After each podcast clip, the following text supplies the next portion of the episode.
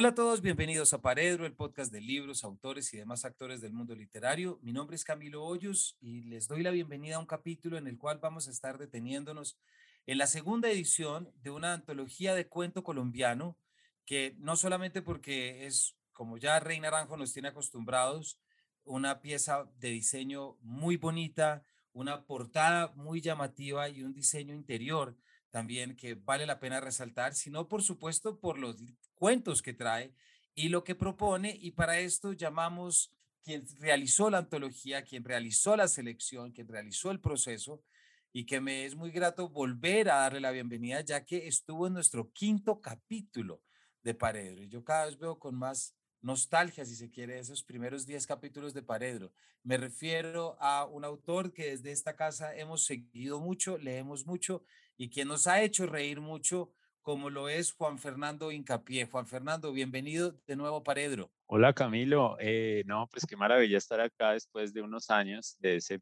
de ese primer programa y bueno, no, muchas gracias por la invitación y muy contento. Juan Fernando nació en Bogotá en 1978, es autor de los libros de relatos Gringadas, La ley del ex, de las novelas Gramática pura y Mother Tongue, a Bogotan Story, sobre la cual hicimos ese capítulo. Tal como venimos diciendo, pues volvió a encargarse de la selección de, en este caso, la segunda edición de un título que ya nos contará usted por qué, que se llama Puñalada Trapera es decir, la antología de cuento colombiano. Pero no podemos arrancar por acá sin mencionar, Juan Fernando, por supuesto, su labor de traductor, su reciente traducción del Gran Gatsby, que fue publicada este año, y otras como son eh, Drácula y Frankenstein, ¿cierto? Porque hay, una, hay un perfil importante de traductor que yo creo que también se ve en estos procesos de ser quien selecciona los cuentos y quien los trae. Eh, sí, Camilo, pues yo, pues como muchos escritores, eh, tengo que hacer todo tipo de labores eh, periferales para, para mantenerme y una de ellas, quizá la más grata, pese a las condiciones del traductor en Colombia siguen siendo malas, pero, pero para mí, creo que para un escritor es muy importante y es como formativo traducir y yo he traducido algunos libros entre ellos pues El Gran Gatsby, que, es de un autor que a mí me encanta, creo que es el libro que más he disfrutado traducirlo porque, porque es un libro que, a mí me ha gustado mucho y sí, la traducción está por ahí y parece que le ha ido muy bien, entonces pues qué bueno. Bueno, yo quiero arrancar, Juan Fernando, que nos reúne aquí a hablar de las de la puñalada trapera, pero no quiero perder la oportunidad y sobre todo de recomendar, ya la gente puede buscar ese capítulo, como les digo, es el quinto capítulo de Paredro, de hace algunos años en que hablamos sobre A Mother Tongue, que es una novela que usted escribió en inglés, ¿cierto? Pero que también hablamos sobre gramática pura, entonces dejaré la tarea de quien quiera conocer esas novelas que vaya allá. Pero entonces no se había publicado un libro de cuentos que yo debo aceptarle, y ya le he aceptado en otras circunstancias, que no sé qué cuento me hizo reír más. Eh, es decir, es abrir la apertura a una literatura con humor, es tomarse el humor en serio y escribir literatura con él y desarrollándolo. Me refiero no solamente a ese estilo que usted tiene y que nos tiene acostumbrados, sino esa colección de cuentos publicado por Penguin Random House que se llama La Ley del Ex. ¿Por qué no nos cuenta un poquito de eso, Juan Fernando? Así como que la gente empieza a conocerla a usted antes de saber la selección que realizó.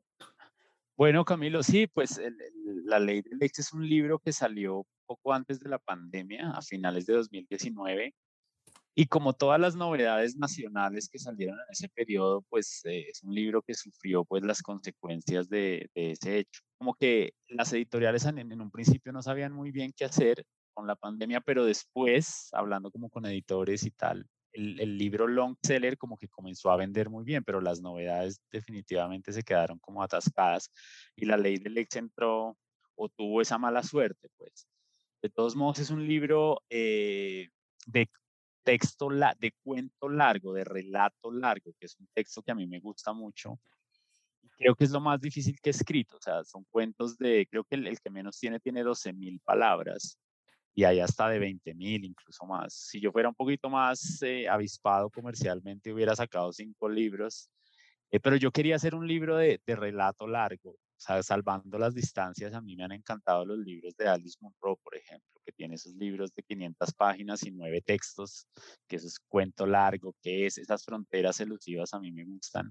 Entonces, sí, la ley del ex es como, es eso, es un libro de, de textos extensos que tienen que ver, es como un rompecabezas que no se cierra, pero sigue esa apuesta, pues, que es como de mi personalidad de, de dejar el acartonamiento, la solemnidad con que, con que se asume la cultura en Colombia. O sea, yo siento que, es decir, y por mi formación y esto, siento que los libros tienen que ser entretenidos y, así he tratado de escribir la manera en, la que yo he disfrutado. O sea, no todo tiene que ser así, desde luego, pero, pero para mí es importante que eso sea. Y, y sí, cada vez me encuentro con lectores que dicen que se para mí eso, es súper gratificante, que alguien diga que se rió, que lo hice reír en algún momento, algo que, o sea, con palabra escrita, no me parece chévere. Y es un libro al que le guardo mucho cariño, lastimosamente tuvo pues mala suerte, pero, pero a mí me sigue gustando mucho. Por ejemplo, sé que habla muy mal de mí el hecho de haber espiado de manera sistemática a mi exnovia durante algunos meses, pero no puedo evitarlo, simplemente no pude. Confieso que sentí alivio cuando por fin cambió su clave, pero también se sintió mal perder el poco poder que tenía sobre Susana. Acabé por comprender que nunca más haría algo semejante y con los años me he mantenido. Nidia, la estudiante, mi pareja actual, entra a ducharse y deja su celular al alcance de mi mano. Nada. Lo fácil que sería darse un paseo por el tráfico de llamadas y por los mensajes de texto, pero yo permanezco inalterable. Toda esta experiencia me convirtió en una mejor persona. No tengo dudas al respecto, aunque se acumulan los años y sé que todo provino de la canallada que les hice a Susana y a Fernández. Lo dejo ahí para quien llegue. Pero quiero tomar esto, Juan Fernando, que usted acaba de decir y que ya es un punto que mencionamos en ese capítulo de Mother Tongue, y es la importancia y la necesidad de desolemnizar nuestra literatura tanto en su campo de creación como en su campo de recepción. porque digo de creación? La gente dice, estoy escribiendo un texto, entonces tengo que escribir con palabras, con estructura, como que esto no forma parte de mi realidad cotidiana. Pasa lo mismo cuando se lee, no se entiende en relación a lo que estamos viviendo, a las circunstancias cotidianas que podemos, en las que podemos encontrar sentido, sino que de nuevo lo tenemos que remitir o a la memoria o a lo que es de mármol y a lo que está todo por allá. Usted tiene una experiencia grande en talleres de IDARTES, de gerencia de literatura y qué hablar ya de lo que ha sido sobre lo que mm, le vamos a preguntar más adelante, que es estar al tanto sobre lo que se está escribiendo ahora. Frente a eso, Juan Fernando, ¿usted se siente un poquito solo o cree que hay más personas que como usted están buscando eso y están dándole esa comba al palo tan importante? No, claro, hay, hay, hay, mucho, hay autores en Colombia que, que eh, digamos, su producción también se acerca a lo que a mí me gusta más, digamos. Eh, por ejemplo, no sé, Luis Miguel Rivas, por ejemplo, que, que he buscado ya para Puñalada 1 y Puñalada 2 y no hemos podido llegar a un acuerdo. Son cosas que pasan también con las antologías. Pero hay gente que asume la literatura no solo desde la, desde la orilla de, del acartonamiento y la solemnidad, que es la que domina todavía en, en 2022. O sea, eh, uno pensaría que autores nuevos eh, tienen como una, una, como un pensamiento distinto respecto de la literatura, pero yo los veo acartonados, quieren hacer el trabajo de conexiones, lambonería que ya han hecho, es, no sé, yo lo veo raro. Entonces, eh, bueno, no sé, eso.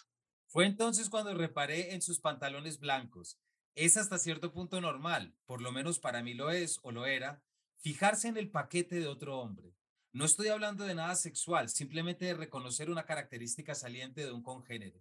En Madison, por ejemplo, en mis primeros años de doctorado había un negro que siempre estaba en el gimnasio. Tenía una verga absolutamente descomunal. Yo creo que hubiera podido saltar lazo con ella. Y lo sabía, desde luego que lo sabía. Siempre estaba por ahí bailando y mirándose y haciendo contacto visual con todo el mundo. Era hasta chistoso. En fin, volviendo a 2025 y a Fernández, lo que se marcaba con intensidad en su pantalón no era su pene, sino uno de sus testículos. Lo pude establecer luego de mirar un par de veces en esa dirección. Era algo que nunca antes había visto en mi vida. Nunca consideré los testículos desde una perspectiva de tamaño, pero tengo que reconocer que los de Fernández eran al menos el triple de los míos. La ley del ex lo dejamos para los lectores. también con otro par de libros. Uno es Gringadas, que también es de cuentos, ¿cierto, Juan Fernando? Y por último, El Chavo del Ocho, de Rey Naranjo, siempre eh, visitando temas ¿no? que nos permiten eso, eh, acercarnos más a la realidad. No sé si la palabra es la cultura pop, pensando en nuestro Foster Wallace, pero sí definitivamente eh, abriendo unos espectros literarios que normalmente no, muchos acá no creen que sean el camino que se deban tomar. Juan Fernando, metámonos de una a hablar de puñalada trapera, si le parece. De una, hágale. En el 2017, Rey Naranjo publica por primera vez eh, lo que llama Puñalada Trapera, Leo de la Portada. Es una antología colombiana con cuentos de Antonio García Ángel, Mónica Gil Restrepo, Luis Noriega, Pilar Quintana, Andrés Mauricio Muñoz, Carolina Cuervo, Gilmer Mesa, Patricia Ángel, Andrés Felipe Solano, Mariana Jaramillo Fonseca, Orlando Echeverri Benedetti, Gloria Susana Esquivel, Daniel Ferreira, Margarita García Roballo, Juan Cárdenas, Daisy Hernández, Humberto Ballesteros, Juliana Restrepo, César Mackenzie, Daniel Villabón, Natalia Mayochoa y Matías Godoy. Cinco años después nos encontramos con la segunda edición y ya no hay tantos nombres tan conocidos, sino al contrario, más bien muchas apuestas y puestas en evidencia para que la gente conozca. ¿Qué ha pasado entre la 1 y la 2, Juan Fernando? ¿Cómo fue el proceso? Pues bueno, brevemente así le cuento, en, como en 2016, John Naranjo me, me llamó un día y me dijo, oiga, quiero hacer una antología de cuento colombiano, mándeme un cuento. Me pidió un texto. Le dije, listo, voy a ver qué tengo. Pero no sé por qué, al, al otro día lo llamé y le dije, no, John, ¿sabe qué? ¿Por qué no me deja hacerla? O sea, yo la hago. Por supuesto, no va a salir un texto mío, pero yo la hago. Déjeme buscar. Yo sentía que estaban pasando cosas interesantes en literatura colombiana. Y sí, obviamente la de 2017 fue, digamos, más fácil de hacer porque los nombres estaban ahí, digamos. Eh, por supuesto, hay apuestas nuevas, como, no sé, Matías Godoy en ese entonces y demás, pero fue más sencilla de hacer. Eh, yo les agradezco mucho a John y Carolina que me, que me dieron carta blanca para hacer el libro. O sea, como hágalo y es su problema. Lo único que yo no elegí fue el título y de hecho no estaba yo muy seguro de que Puñalada Trapera fuera el mejor título para la antología e incluso intenté varias veces hablar con John para cambiarlo, como para que considerara otros. Eh, y me dijo, no, ese es el título.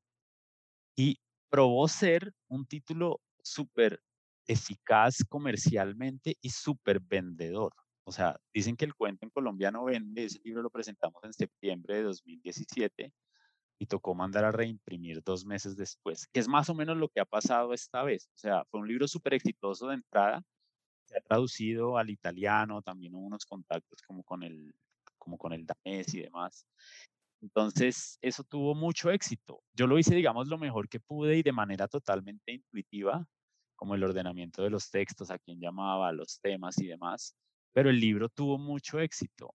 Por eso, en 2020, como cuando recién comenzó la pandemia, John ya me había contactado para hacer la segunda parte. Yo no estaba muy seguro de, de, querer embarcarme en ese proyecto. Yo dije, a lo mejor es saludable que otra persona lo haga y demás. Eh, pero confieso, pues la pandemia fue muy dura para, en términos económicos, y dije, listo, agarro el proyecto y lo hago. Y me di cuenta, claro, fue mucho más difícil porque para mí, pues tuve que leer más, buscar más autores, buscar hasta debajo de las piedras. Y reconozco también, pues estoy solo yo haciendo el libro, digamos, por lo menos la parte de los textos con algunos lectores y eso. Es posible que alguna gente se haya quedado afuera y haya por ahí talento que yo no, al cual yo no pude llegar. O sea, es, es una limitante del libro, pero pues la asumo. Eh, pero dentro de lo que me corresponde a mí, estoy bastante orgulloso de este segundo tomo.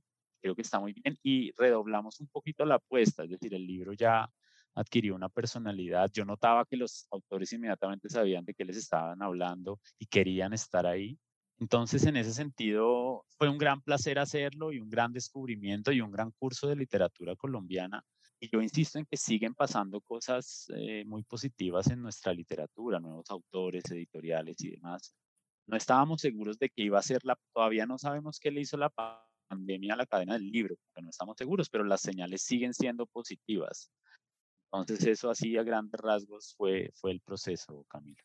Juan Fernando, ¿por qué no nos cuenta y esto para nuestros oyentes? ¿Qué implica, cuál es la importancia o qué se pretende detener en el tiempo cuando uno se embarca a hacer una antología de cuento colombiano contemporáneo? Es decir, ahí hay algo que me parece importante de, destacar. Se está haciendo como, se está haciendo un llamado eh, a lo que se está escribiendo ahorita. Eh, en la experiencia del 2017, porque obviamente ahorita le va a preguntar cómo ha cambiado esta escritura y cuál fue esa diferencia, ¿cierto? Pero en su experiencia de establecer esa primera antología en el 2017 y ahora 2022, ¿cuáles son los provechos que usted le ve a de repente mandarse en un proyecto como este? Mucha gente dice, no, hay que, habría que haber una, una nueva biblioteca de clásico colombiano. Dice, sí, pero ¿para qué? Si ya la hay, ¿cierto? ¿Qué viene a suplir o qué se ha dado cuenta usted que ha suplido? Pues yo, yo he tenido varios aprendizajes con este, con este proyecto de, las antologías. Y es uno, claro, como todos los libros, o sea, uno escribe su libro, digamos, cuando es autor y uno no sabe cuál va a ser el destino de ese libro ni cómo le va a ir.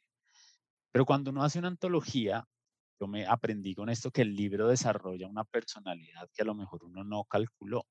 Y Puñalada como que se posicionó como una foto instantánea de lo que estaba pasando literatura. Y, y yo no sé, para mí las antologías temáticas, puedo estar siendo injusto, pero me parece difícil que una antología temática lo sorprenda a uno, porque como que las cartas están puestas de entrada sobre la mesa, no sé, cuentos de terror. O sea, uno ya sabe a lo que va, entonces si no es un cuentazo, es como, bueno, hágale. Entonces, eh, yo quería eso, que el libro, su personalidad, como que emergiera de los estilos que están allí y de las propuestas. Nosotros no tenemos ningún requisito de nada, solo que nos guste ya y que sea inédito. Esos son los únicos. Y yo me he dado cuenta que el libro va a tener, y digamos que hasta ahora se ve, la gente lo está leyendo, están pasando cosas, pero, pero en realidad uno no sabe lo que se va a encontrar.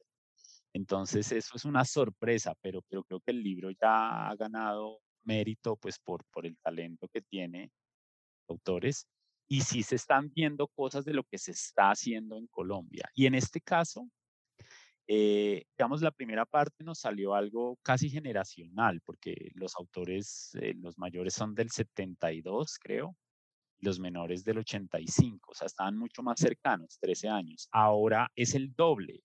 Está de la Pava, que es del 70, y la menor esta vez es Alexandra Espinosa, que es del 95. O sea, es, es, un, es un periodo de tiempo que dobla el del primero, se nota en términos de las apuestas, eh, de los temas que tratan, de, bueno, entonces, es eso, o mi única labor es como ver los textos, seleccionar o participar de la selección y darle un sentido de orden al libro. Para mí, el orden en que están dispuestos los textos en la antología es muy importante. De hecho, viendo otras antologías, yo no entiendo y me parece la cosa más aburrida y más sosa que, por ejemplo, hagan una antología y que los textos estén ordenados por alfabéticamente o algo así. Me parece la pereza editorial y una cosa horrible a mi modo de ver. Entonces, yo le he puesto esa, esa atención a, o sea, acaba un cuento y cuál va a seguir eh, temáticamente, pero también en términos de estilo.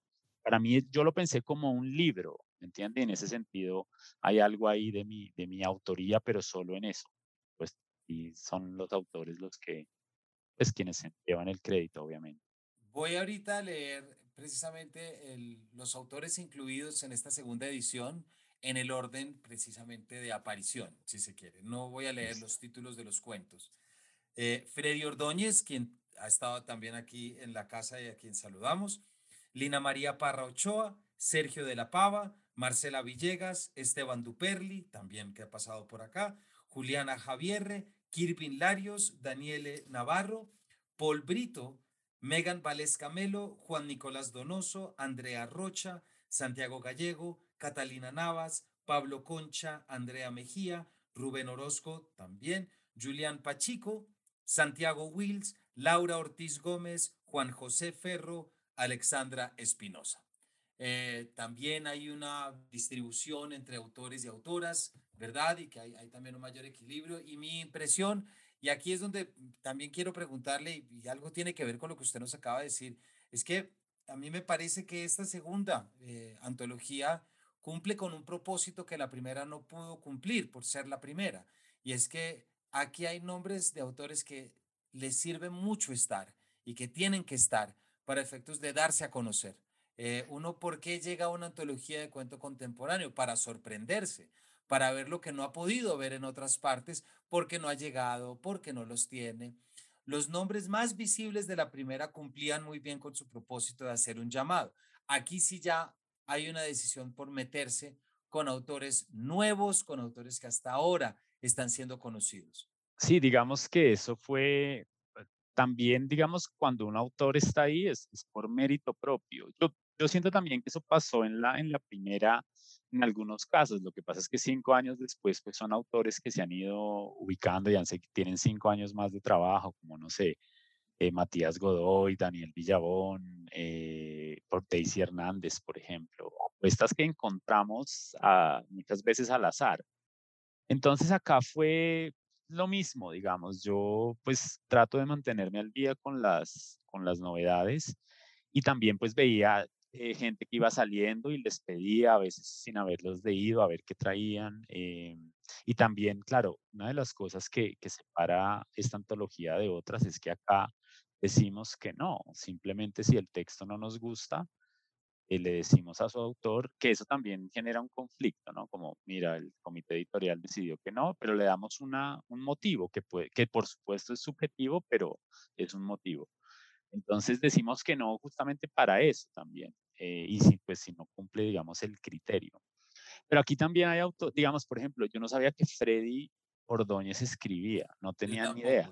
Eso fue un accidente para mí. Yo incluso le escribí para pedirle el dato de otro autor y él me dijo, oiga, yo tengo algo y yo le dije, mándelo, esto está abierto a todo el mundo, hágale. Y a mí me sorprendió y por supuesto veo claramente el, el, editor y el traductor detrás de su manera de trabajar, que eso para mí fue otro gran placer, ver cómo trabajaban, cómo corregían y demás. Y bueno, eso es algo ya muy, muy específico de, de la labor de, de edición y de, no, no corrección de estilo, sino más bien como asesoría lingüística de los textos. Pero antes de empezar con, con, nombres propios ya, que eso lo vamos a hacer ahorita, Juan Fernando, cuéntenos un poquito más de lo que supuso, mejor dicho, el proceso. Usted contactó a los autores, usted escribió directamente a una serie de autores que ya venían de antes, otros nuevos que usted tenía referenciado por su amplia actividad en el gremio y en el campo literario, digámoslo así. Usted les pedía el cuento y de repente empieza a recibir usted lo que le piden. La pregunta que a mí, primera que le quiero hacer es, ¿sobre qué se está escribiendo? Independientemente de si lo cogió de inmediato, si lo... No. Lo primero, ¿cuál fue esa perspectiva? ¿Sobre qué se está escribiendo cuento hoy en día a esa serie de autores? Pues eh, creo que la mejor respuesta a eso es, es, mirar, mirar el libro. Pero, por ejemplo, en la, en la, en la parte 1, yo acabé de leer La cuadra de Gilmer Mesa, como que lo leí y dije, esta persona, este autor tiene que estar en la antología. O sea, salvo que mande algo porque me interesaba mucho como su apuesta. En este caso hubo, hubo casos parecidos. Por ejemplo, yo leí una novela de Megan Melo, se llama Incluso los botes pequeños. Una novela que se ganó un premio y fue publicada por Planeta, si no estoy mal, pero es una, yo la conocí, es una chica tímida, no le interesa figurar, no tiene amigos en el mundo literario, nada y yo dije, para mí es importante que ella esté porque hay algo de su sensibilidad que a mí me encanta. Entonces yo le escribí y le pedí un cuento. Hubo muchos casos en que no, por ejemplo. Eh, yo ya mencioné a Luis Miguel Rivas, me encantaría porque lo conozco, lo he leído, me encanta su estilo. Simplemente, y yo entiendo, a veces un autor, o sea, pedirle un texto inédito a alguien es difícil porque hay autores que a veces tienen el tiempo para escribirlo, muchos lo escriben para la editorial. En algunos, muy poquitos casos ya lo tienen hecho, pero se mandaban a escribirlo. Por ejemplo, Duperli dijo, me interesa mucho, deme unos meses y yo hágale. Sin embargo, como que a finales de 2020, yo había comenzado el libro como en ese primer semestre y escribí altísimo, no llegaba nada y lo que llegaba, llegaban cosas. Yo en algún momento como que le dije a John, no, John, estamos, o sea, no, no hay, o sea, no tengo cómo hacer, no tengo cómo armar un libro. Y como que en el primer semestre de 2021 comenzaron a llegar uno tras otro y yo ya veía a la luz como los temas. Por ejemplo, a mí, a mí me, me, inquietaba mucho ver con qué iba a salir el autor de Dos Aguas, que es una novela pues muy particular y muy celebrada, cuando Duperli mandó ese texto, que además es chistosísimo, pero yo reconocí el mismo estilo. Hay ciertas cosas de él, pero en otro, en otro momento, digamos, de su carrera y con otros intereses, y me gustó mucho, pero reconocí al autor. Y sobre la marcha me iba encontrando cosas, digamos. Em, por ejemplo, yo nunca leí a Marcela Villegas y todo el mundo me la recomendaba, que es buenísima. Yo, bueno, le pedí algo, eh, un cuento muy bueno y cuando le fui a avisar, pues después me enteré de su, de su muerte, que ella, bueno, ahí está la, eh, murió, pues es una autora que, pero ahí yo no sabía con quién comunicarme y finalmente pues Santiago Gallego, que es otro autor incluido, es su albacea literario y me dio mucha pena no haberle avisado antes de esto porque sé que ya estaba como con, con muchas expectativas, pero es un cuentazo, digamos, yo no la había leído y me como que lo lamento ahora porque creo que es una autora muy hecha, eh, ella, sin duda. ¿Y cuál fue la gran sorpresa, Juan Fernando, eh, en, el proceso? ¿Qué, qué lo, ¿Hubo algo que lo puso a hacer plop? Digamos, yo sabía, Alexandra Espinosa fue, yo he sido instructor de talleres y demás, y yo a, algunos alumnos, a los más talentosos, les dije, esto es una convocatoria, no le puedo garantizar nada, pero mande. Al, muchos algunos alumnos míos enviaron y no, yo sabía que Alexandra era talentosísima, no es muy frecuente encontrar tanto talento literario en un taller, eh, no, es, no es algo que pase. Pero yo desde la primera vez que la leí a ella, yo supe que ahí había algo. Le pedí un texto, eh, es una persona además que tiene un trabajo como de todo el día, ¿no? es, una, es, una, es una chica eh, muy interesante. Me mandó un cuento y yo comencé a leer el estilo, esas oraciones largas y dije, no, esto es una cosa impresionante. Y además, bueno, algo, algo como de la, de la manera de seleccionar, claro, no es solo mi criterio. ¿Yo qué hice? Yo vinculé a dos escritores de la, de la primera parte, eh, Natalia Maya y, Orlando Echeverri Benedetti, y lo que yo hacía como para darme una idea, digamos, para no estar, digamos, contaminado solo por mi juicio, es, les enviaba los textos y no les decía de quién era el autor, porque creo que eso es eh, importante, y les decía, despáchese, dígame todo lo que tenga que decir sobre este texto y apoyado en el criterio de ellos, que son autores que yo respeto mucho, ahí fui armando el texto. O sea, yo sí necesitaba una segunda opinión eh, por, por muchos motivos, ¿no? Entonces eso, o sea, no es solo, digamos, mi criterio, está también el, el criterio de ellos y las opiniones y, las cosas que fueron editando. Entonces sí, hubo mucha gente que me sorprendió, por ejemplo, eh, el cuento de Wills, de Santiago Wills, yo creo que eso es muy difícil de hacer, como que ponerle el foco ahí, no, no es el narrador el jaguar, pero lo pone ahí en una situación, creo que hay, hay, talento, sin duda el libro tiene mucho talento, en la literatura colombiana hay talento, a veces nosotros nos damos muy duro a nosotros mismos y hay gente muy buena, y, y sobre todo logramos hacer un libro variado, que es importante, Exactamente. importante para mí que no todos los cuentos fueran iguales. O sea, los cuentos son muy distintos entre sí porque los autores son distintos entre sí, sin embargo, entre todos configuran algo. Es, creo.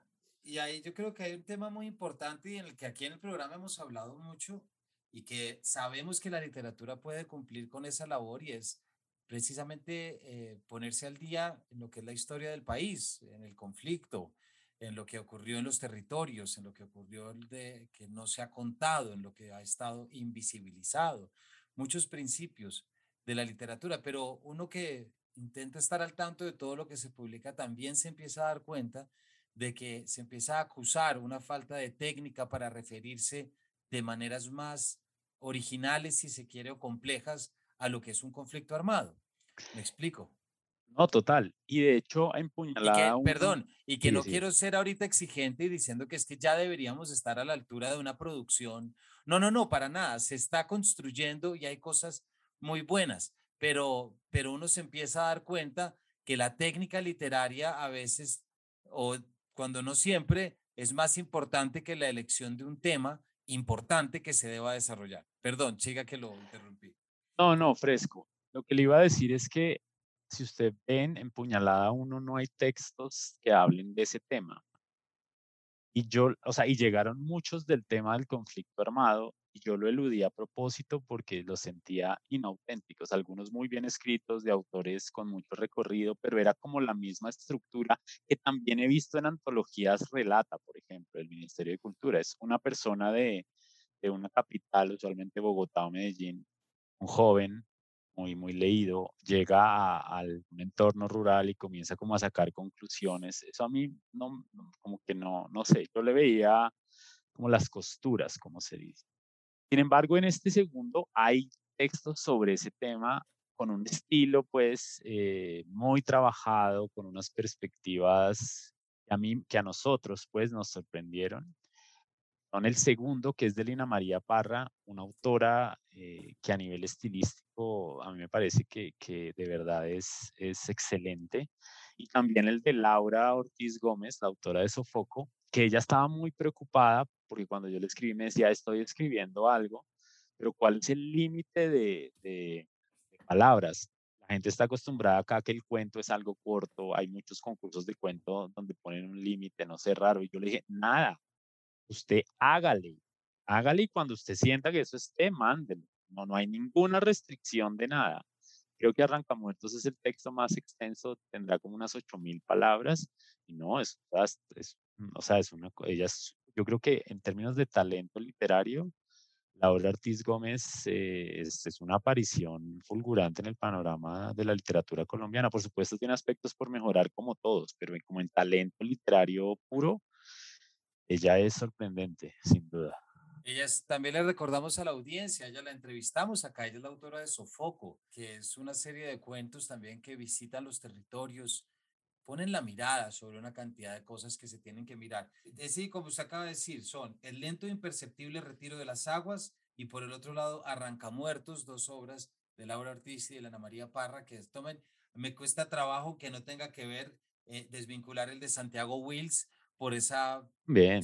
exactamente por ese llamado que tiene con la novela Jaguar y por esa como, como esa fase de exploración. Pero luego hay otras cosas que yo no sé qué tan sorprendido que usted, yo quedé muy sorprendido, gratamente sorprendido por lo que hablamos de esa técnica literaria, sensibilidad y foco literario en detrimento de lo que uno espera leer. Me refiero al cuento Scarpetti de Sergio de la Pava. Ah, no, pues este señor merece un comentario aparte y es, eh, yo lo había buscado para la primera parte porque es un autor, digamos, de padres colombianos que emigraron. Primera novela autopublicada, eh, Una singularidad desnuda en español. Eh, y como que a él no le interesaba mucho nada porque tiene un trabajo muy exigente de abogado y creo que fue la mujer, sí, por ahí leí en un, en un sitio web que la mandó como a, pues a reviewers, comentaristas y esta novela comenzó a ir para arriba y las comparaciones con Foster Wallace. Yo la leí, a mí me encantó. Acabo de leer su segunda novela que se llama Persona y me parece rarísima y quisiera preguntarle a un editor de Random qué pasó, porque en la edición en español no figura traductor. El texto está lleno de expresiones como muy anglizadas. yo no sé si Sergio de la Pava también la tradujo el mismo que hizo. Hay algo rarísimo que además hace parte de, pues, de, de la personalidad del autor. No sé qué habrá pasado. Pero para mí es un autor muy importante. De hecho, una singularidad desnuda la película pues que hicieron en Hollywood está rotando en estos días por por HBO, yo la acabo de ver y me parece que está bien. Eh, pero es un autor, esta vez me contestó y me dijo que iba a enviar algo y cuando yo leí Scarpetti dije, uff, esto es además los temas que hace, eh, los temas de los que se ocupa, es un texto por el que yo siento debilidad y creo que la traducción de, de Orlando Echeverry es muy buena también. Y es un texto que ha sorprendido a todo el mundo, o sea, con todas las personas con las que yo he hablado que leyeron el libro eh, bueno, quedan sorprendidos por ese texto, eh, como por la, la, ambición literaria de la pava, creo que es algo que debe comentarse. Bueno, si más lectores lo van a conocer por esto, eh, a un autor que ya es muy conocido en los Estados Unidos, por ejemplo, pues bienvenido, porque de verdad es un autor de un nivel altísimo. Llama la atención y también saludamos a Orlando. Orlando, además, autor de una novela una gran novela que se ha publicado en los últimos años en Colombia, como fue Cría Cuervo, por editorial Angosta, eh, hace ya algunos años. Eh, él hace la traducción no solamente del cuento de Sergio de la Pava, sino también de otra autora y es muy interesante traer autores que están publicando en otros, están publicando en otros lenguajes, en otros idiomas, perdón, en este caso en el inglés, pero que se les vincula con lo colombiano, sea porque sus padres son migrantes o no, cosa que también nos pone a pensar a nosotros en ese tema de generaciones y demás, como lo es Julián Pachico. Exacto, ella, ella se crió en Cali, digamos, por más de que, y eso para mí es, eso la hace una autora colombiana, no sé si yo esté abriendo mucho el espectro, pero para mí claramente lo es. Yo le pedí algo también, porque la he leído, incluso yo he querido, quise traducir sus primeros libros, pero eso fue difícil eh, me gusta mucho, es tiene como una, una postura sobre la literatura y bueno, en fin, que a mí me llama mucho la atención. Yo le pedí algo y abrimos el espectro tanto que ese texto de ella funciona como, como cuento, digamos, como relato, pero es un fragmento de su novela inédita en inglés, o sea, estamos sacando eso en español primero que en inglés. Y también y la traducción de, de Orlando, que, que trabajó con ella eh, digamos, muy de cerca, eh, está, está muy bien. Y a mí, me, a mí me gusta ese fenómeno. En Puñalada Trapera uno también tradujimos dos cuentos de Patricia Ángel y de Daisy Hernández. O sea, son apuestas que para mí también son literatura colombiana y que creo que vale la pena conocerlas. Son cuentos que han gustado mucho, gustan mucho. Hay otro que me alegró muchísimo verlo porque creo que es un gran escritor nacional eh, que esperemos que el público logra entenderlo y acercarse con la velocidad que les sea útil. Eh, me refiero a Rubén Orozco, que es el cuento más corto de la selección, dos paginitas, que se llama El Niño, que también me costó mucho trabajo leerla eh, sin una articulación con absolutamente todo, con su última novela, pero también muestra una perspectiva literaria distinta, que ya no la ha mostrado en otras cosas, pero en dos paginitas nos muestra ¿Por qué es tan particular y tan único como autor colombiano? Yo creo que Rubén Orozco es un gran autor colombiano. Y aquí también pasó lo que ya había pasado en Puñalada 1 con, con Pilar Quintana, por ejemplo. texto se llama La rumba son palo muerdo. En ese, en ese texto salían personajes que luego salieron en La Perra. Y bueno, y su carrera, todos sabemos, de 2017 ha explotado pues por mérito y talento Aquí pasa lo mismo, que eso me parece que habla bien de la salud de los proyectos literarios nacionales, con, con Santiago Wills, su novela Jaguar y este texto, y también con absolutamente todo. Yo casualmente me había leído absolutamente todo antes de leer este texto, y yo confieso que no soy muy fan de las ficciones tan cortas pero usted lo señaló, ahí se ve toda la potencia narrativa de, de, Rubén Orozco, todo su talento, y claro, el niño es el niño de absolutamente todo, o sea, cómo desligar esas dos. A mí me parece que cuando eso sucede, y pues todos los que le, los lectores vamos a agradecer ese tipo de, de, coincidencias, entonces vale la pena, y yo siento que este autor en particular merece un mayor reconocimiento como por la seriedad del trabajo, y por el talento, por supuesto. Y hay otro último, el tiempo se nos acaba, entonces hay que cubrir hasta donde podamos, pero un, un cuento, Juan, Juan Fernando, que a mí también me llamó mucho la atención, En el frente de batalla, primera línea de fuego, de Andrea Rocha. Sí, Andrea Rocha también para mí fue un, fue un descubrimiento. Eh, es una autora talentosísima eh, que vive en Argentina y sacó una novela con una editorial independiente, creo que de aquí de Bogotá. Yo leí esa novela, me gustó y por eso la busqué. Y este, este cuento en específico es un cuento muy distinto, es un cuento armado como en diálogos, como que lleva otras reflexiones. Es quizás es uno de los cuentos más extraños en su concepción. A mí me parece que va muy en sintonía con, con el libro, con la literatura y con los proyectos de ella que son muy, muy interesantes. Eh, hay una autora que vale la pena leer más, Andrea Roy.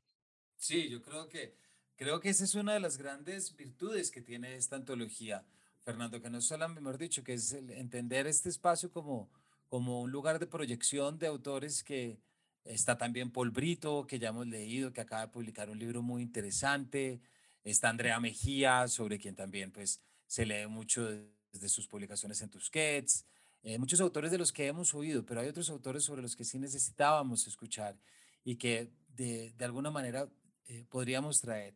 Eh, Juan Fernando, el tiempo se nos acaba, pero quiero hacer una pregunta que de pronto muchos oyentes están ahorita pensando, están diciendo, oiga, ¿cómo se asume esa responsabilidad de ser un poco el cerebro de una antología? Es decir, de, de a quién escribirle, de cómo leer y sobre todo cómo mandar una sella, una huella en el panorama actual. Eso cómo se, ya sé que nos ha dicho de lecturas, pero ¿cómo fue esa experiencia? ¿Cómo lo deja parado? ¿Cómo, cómo, cómo quedó después de?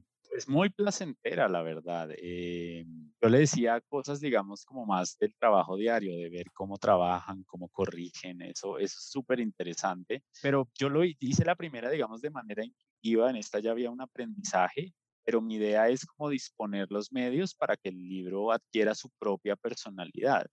Y yo veo, por ejemplo, cosas que pasaron en la primera de lo que usted menciona. Oiga, leí a este autor, a, no sé, Matías Godoy, y después me encanta. Si esto lleva a que la gente encuentre más de los autores nacionales, pues todos ganamos. O sea, creo que es algo, sí, de hecho, no me voy a dar aquí mayor crédito de algo que es producto del azar, digamos. Eh, pero este es un trabajo muy placentero eh, y yo lo hice pues lo mejor que pude, admitiendo por supuesto que hay unos límites en que no se puede leer todo, seguramente hay autores muy buenos de los que yo no tengo noticia y bueno, esa es mi falla, pero bueno, eh, es lo que hay. No, es un gran placer y sobre todo ver cómo la gente está, está reaccionando al libro. Yo siempre quiero saber cuál le gustó más y por qué, y veo que en eso hay hay muchos, o sea, los que les gustan a unos no les gustan a otros, y en un libro variado esas cosas pasan y deberían pasar. Entonces me parece que eso es bueno para todos y saludable, creo que en términos generales para la literatura. Y además quiero rescatar ya a manera de cierre, porque el tiempo se nos acaba, Juan Fernando, es pues la, la intención que supone que una antología de cuento colombiano contemporáneo se publique también por una editorial independiente. Es decir, eh, porque también hay hay un esfuerzo, todos sabemos lo que es llegar a los autores, usted no lo ha contado, lo que es publicar, pero que sea una editorial de nuevo Rey Naranjo, pues eh, lo deja uno, a mí me deja por lo menos con la misma certeza que ya dejó hace cinco años. Hace cinco años eran nombres necesarios, personajes que tenían que estar allí para darnos cuenta de y, y ver cómo, ver una foto como de la selección Brasil del 70, como para volver a traer la ley del ex, ¿no? Saber todo lo que se está escribiendo y de la generación. Pero ahorita, por otra vía, es dejar con ese mismo sabor la riqueza eh, de la literatura colombiana y entiéndase, me viene el adjetivo a que me refiero con riqueza, me refiero a diversidad, me refiero a que no es que todos nuestros autores ya estén, ya tengamos eh, muchos que estén llegando a una obra consagrada o una obra que no, hay muchos que están todavía trabajando en ello y llegarán pero precisamente la cantidad y las distintas perspectivas que se están buscando dan fe de esa riqueza y sueña uno con que la literatura pueda llegar a ser, gracias a su eh, capacitación y distribución democrática, pueda ser un canal y una forma, un termómetro de saber qué se piensa, cómo se siente y cómo se compone desde muchos territorios y muchas realidades en las que todavía no sabemos. Exacto, sí, yo, yo creo que hay que darle el crédito a Rey Naranjo, que hace libros muy bonitos, además, con mucho cariño, y hay que darle el crédito a John, de él fue la idea, él intuyó que en 2017 era el momento para sacar una antología y, mire todo lo que ha sucedido, entonces, y o sea, hay que, hay que darle el crédito a ellos, que tomen el tiempo para hacer un libro eh, bonito, que está bien, con mucho cariño, sin afanes, además, esto lo hicimos con mucha calma. Entonces, bueno, eh, no, para mí un gran placer, sin duda, y también venir aquí a Paredro a charlar con usted, Camilo. No, Juan Fernando, usted, y además usted con estas dos antologías nos ayuda a derrumbar otro de esos mitos imaginarios que nos metieron. Hace 15 años nos decían que el libro en papel iba a desaparecer. Falso, ahí está. Hace 25 años nos decían que la novela iba a desaparecer. Ahí está. Eh, se nos dice muchísimo desde perspectivas comerciales es que el cuento no se lee, Colombia no tiene. Y yo creo que es tan falso como decir que la poesía no vende o que la poesía no se lee. Me parece que son nichos que se les ha puesto a competir contra la novela, pero no significa que en esa competencia necesariamente estén despoblados o estén huérfanos. Al contrario, hay una gran riqueza, hay muchos lectores y hay mucha gente que sigue pensando sus composiciones y sus creaciones desde este formato. Exacto, y estamos a, a 10, a, a 6 de octubre hoy.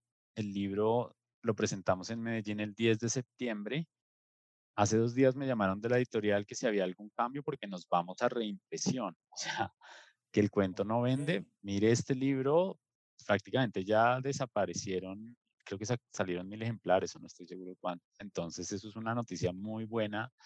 Así, todo lo contrario, hay un producto, digamos, eh, deseable. El libro ha volado prácticamente, ya estamos en reimpresión. Entonces, pues qué alegría que estas cosas se dan en un, en un país que aparentemente no lee, pero sí, bueno, esa es una discusión para otro momento. Para todos, hemos estado hablando hoy de Puñalada Trapera 2, la segunda edición de Antología de Cuento Colombiano con Juan Fernando Incapié, autor, traductor, amigo, novelista, quien se ha encargado de las dos ediciones y en este capítulo estuvimos precisamente revisando cómo, sobre qué se está escribiendo, cómo se está escribiendo. Ya saben lo que hay que hacer, vayan a su librería cercana, compren este libro, mírenlo bien, además de tener un diseño muy, muy bonito y unas ilustraciones, unas ilustraciones muy bonitas a cargo de Juan Rodríguez, pues vamos a tener no solamente un objeto muy bello, sino también unos campos de acción literaria que seguramente les va a llamar la atención. Juan Fernando, muchas gracias por habernos acompañado en este rato. No, Camilo, yo muy contento aquí de volver a Paredro. Muchas gracias y saludos. Igualmente, no se olviden de La Ley del Ex y de todas las otras novelas y sobre todo de este par de antologías que dan fe de lo que está ocurriendo ahora. Así que muchísimas gracias por habernos acompañado y nos vemos en una próxima edición de este Paredro.